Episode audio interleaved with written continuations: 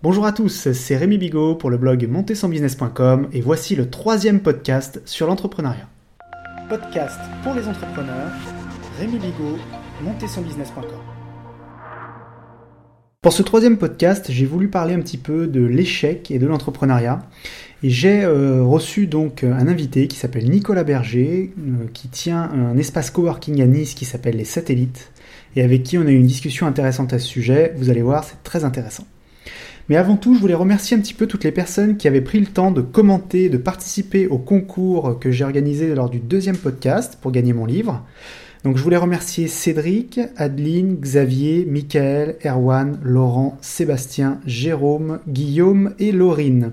D'ailleurs, le grand gagnant du livre s'appelle Jérôme Vaugien. Voilà, donc euh, merci de m'envoyer ton adresse. Je pourrais te faire parvenir le livre rapidement. C'est parti pour ce troisième podcast. Avant de vous faire euh, écouter la discussion qu'on a eue avec euh, donc Nicolas Berger, je voulais vous parler un petit peu des grands échecs euh, qu'ont subis de grands entrepreneurs, de grands sportifs, des gens qui ont réussi ensuite, pour vous montrer à quel point c'est pas très grave d'échouer. Donc vous avez une petite infographie sous, le podcast, donc qui, qui, vous donnera quelques infos intéressantes. Par exemple, Steven Spielberg, qui a été rejeté trois fois par l'université de Californie du Sud et qui maintenant est, comme vous le savez, l'un des plus grands réalisateurs au monde. Euh, il y a également d'autres exemples très passionnants, comme celui de Richard Branson, qui a créé Virgin Galactic, après avoir tenté des centaines de fois de créer des compagnies qui n'ont pas fonctionné. Vous avez encore l'exemple de Sylvester Stallone, qui a été rejeté euh, de nombreuses fois lorsqu'il a essayé de vendre lui-même le film Rocky. En fait, beaucoup de studios à l'époque d'Hollywood ne croyaient pas du tout en ce projet et surtout ne croyaient pas en lui pour incarner Rocky. Donc euh, c'est assez rigolo quand on y pense aujourd'hui. Et puis l'un des autres exemples vraiment passionnants, c'est celui de Thomas, Edison, euh, donc le célèbre inventeur de l'ampoule électrique, qui a essayé plus de 10 000 fois avant de parvenir à, ce résultat. Donc voilà quelques preuves qui montrent bien qu'il faut tenter d'agir, pas avoir peur de l'échec et se lancer. Et désormais, nous allons parler un petit peu d'échec et d'entrepreneuriat avec mon invité aujourd'hui qui s'appelle Nicolas Berger-Gaillard et qui est le leader d'un espace coworking qui s'appelle les Satellites. Bonjour Nicolas. Bonjour. Est-ce que tu peux te présenter rapidement à nous? Très rapidement, euh, pour compléter ce que tu viens de dire, Nicolas Berger, fondateur des Satellites, euh, également appelé euh, Tête Pensante, et JFDI Padawan. Oui, alors JFDI, pour ceux qui ne savent pas, ça veut dire Just Fucking Do It, ça veut dire bah, faites-le, quoi, just do it, hein, comme dirait Nike, faites les choses et vous prenez pas trop la tête. exactement. Faisons les, choses, faisons les choses d'abord et ensuite, euh, en principe, si on les fait bien, tout devrait se mettre en place. Exactement. Alors j'aimerais parler un petit peu avec toi d'échecs, d'entrepreneuriat, puisque c'est des mots qui sont malheureusement parfois liés. Mais en même temps, est-ce que c'est si mauvais que ça? Pas du tout. Pas du tout. Enfin, s'ils sont liés, c'est qu'il y a une raison et euh, un certain nombre de personnes essaieraient en fait de les délier. si on peut s'exprimer ainsi. Alors que bah, l'échec fait euh, intrinsèquement partie de l'entrepreneuriat. Et euh, tous les entrepreneurs qui vous diront qu'ils n'ont pas échoué, soit mentent, soit n'ont jamais entrepris. Voilà, tout à fait. C'est ce que je dis souvent. C'est plus facile de ne pas faire d'erreur ou pas avoir d'échec quand on ne fait rien. en l'occurrence. Exactement. Et ça, on retrouve ça. Euh, enfin, oublions l'entrepreneuriat, mais partout, le sport par exemple. Mhm. Euh, bah, les gens qui se blessent au sport, bah, c'est parce qu'ils ils ont fait quelque chose. Euh, voilà, tout à fait. Ils ont tenté des choses. Parfois, ils ont pris un petit peu plus de risques que d'habitude.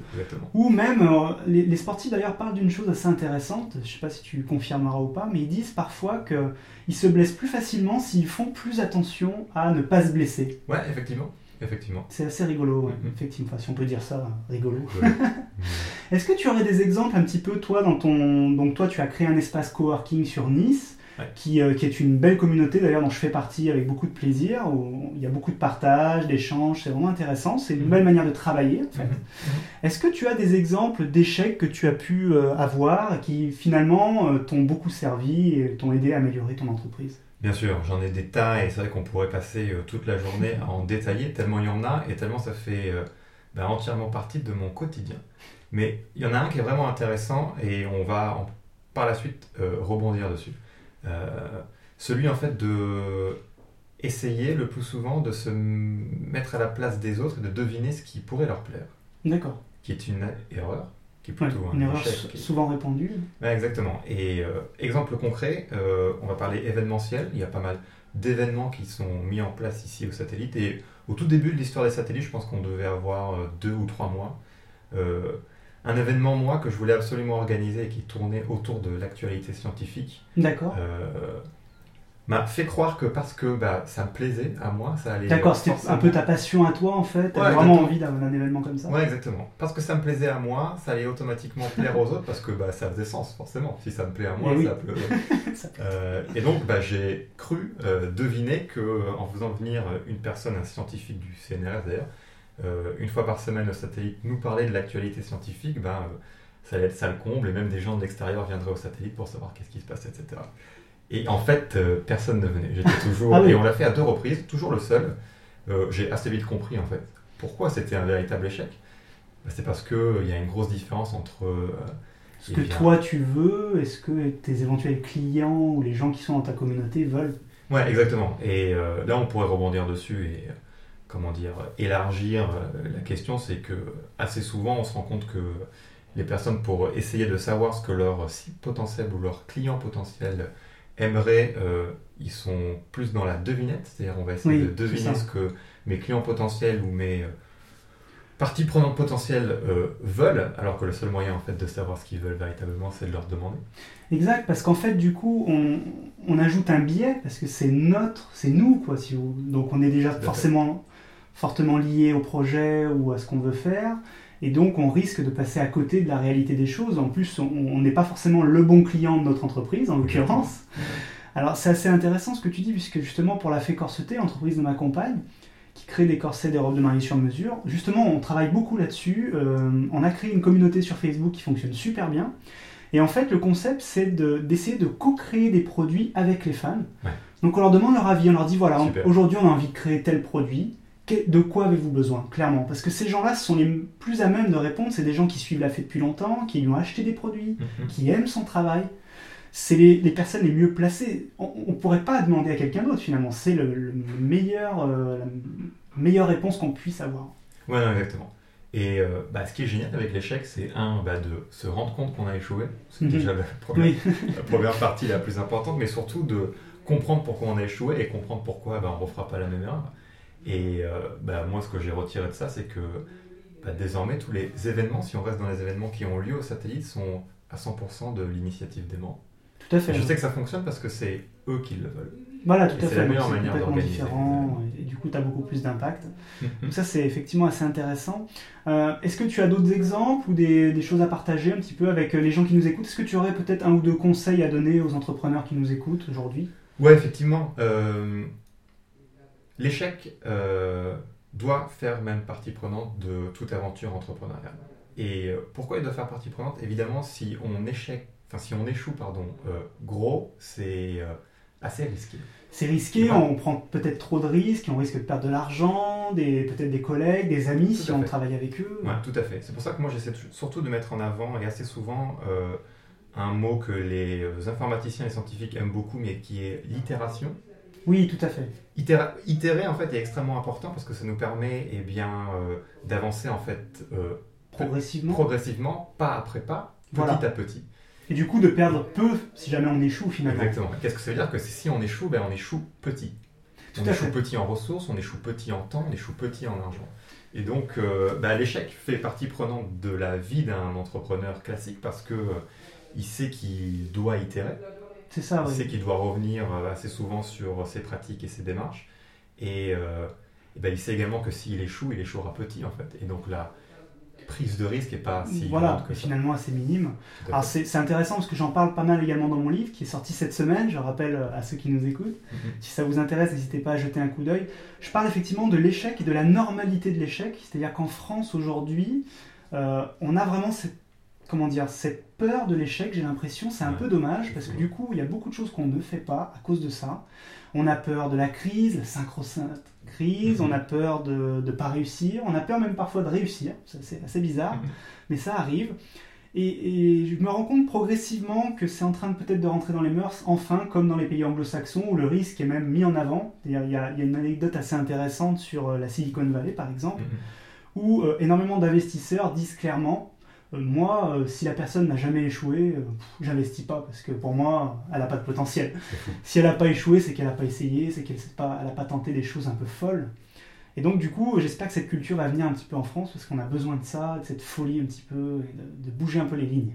Ouais, c'est bon, extrêmement marrant et emblématique ce mode de pensée. C'est presque à la limite l'extrême opposé de la manière dont on pourrait penser ici en France. Mais vrai. ce que tu as dit est totalement raison. C'est ça. C'est euh, cette sacro-sainte peur en fait de, De tout. l'échec qui euh, bah, paralyse presque tout en fait. Parce que Mm. du coup, euh, bah, il y a très peu de personnes qui se disent bah, je vais sortir de mon confort et euh, essayer de tenter quelque chose qui intrinsèquement me plaît.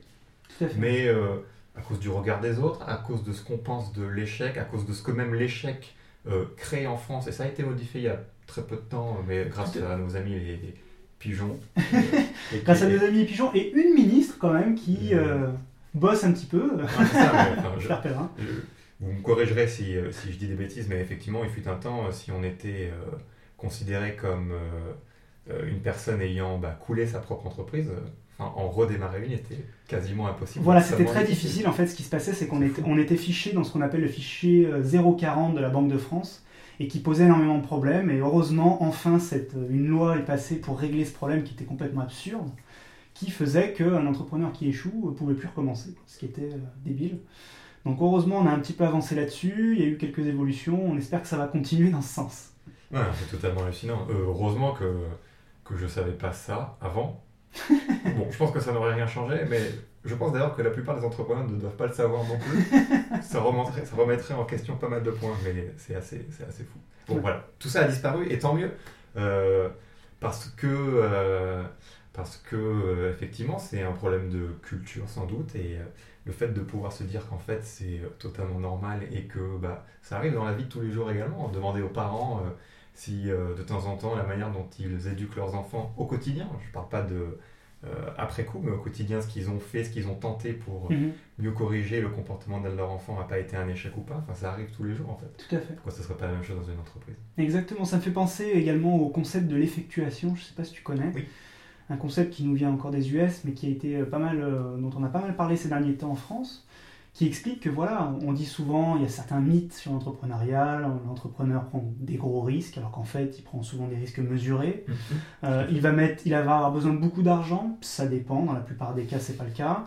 Il va avoir besoin de la, plus, la meilleure idée, l'idée dont personne n'a jamais entendu parler, unique, euh, exceptionnelle, c'est archi faux. La plupart des grosses entreprises, des belles entreprises, des belles réussites démarrent avec une idée quelconque. Euh, J'ai eu quelques exemples la semaine dernière sur un article euh, on parlait notamment de Walmart. À la base, Walmart, qui est l'un des sûr. plus grands supermarchés du monde aujourd'hui, c'était juste un mec qui a ouvert un magasin dans, un, dans l'Arkansas, c'est tout. Voilà, c'est parti de là. Ouais, Et progressivement, il s'est dit putain, mais attends, il y a, peut-être un nouveau concept. À l'époque, il n'y avait pas du tout de supermarché.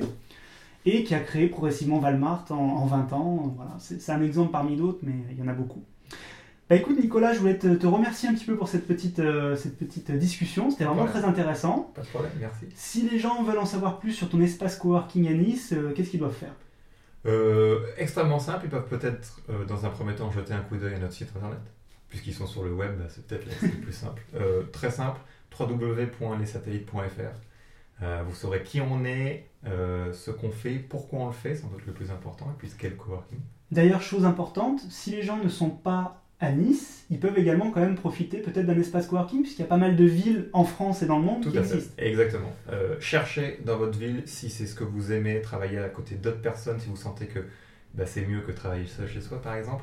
Euh, de plus en plus, et cette année nous le prouve encore, il y a des espaces de coworking dans toute ville majeure et moyenne en France. Donc, euh, regardez si ça existe dans votre ville et poussez la porte d'un espace de coworking. Vous aurez des gens sympas qui vous accueilleront. Je confirme, c'est vraiment intéressant. Merci Nicolas et à Merci très vite. toi.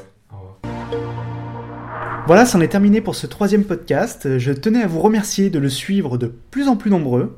Et j'aimerais vous inviter à faire deux choses. La première, à ne pas hésiter à mettre un commentaire, à donner votre avis sur ce podcast. Si ça vous intéresse, si ça ne vous intéresse pas, n'hésitez pas à le dire. Euh, N'hésitez pas également à me donner vos idées pour les prochains podcasts. Et enfin, si vous pouviez partager ce podcast autour de vous sur les réseaux sociaux, envoyer un mail à vos amis, etc., ça m'aiderait beaucoup. Et je vous en serais très reconnaissant. Merci à tous et à la semaine prochaine. Podcast pour les entrepreneurs, Rémi Bigot, montez son business.com.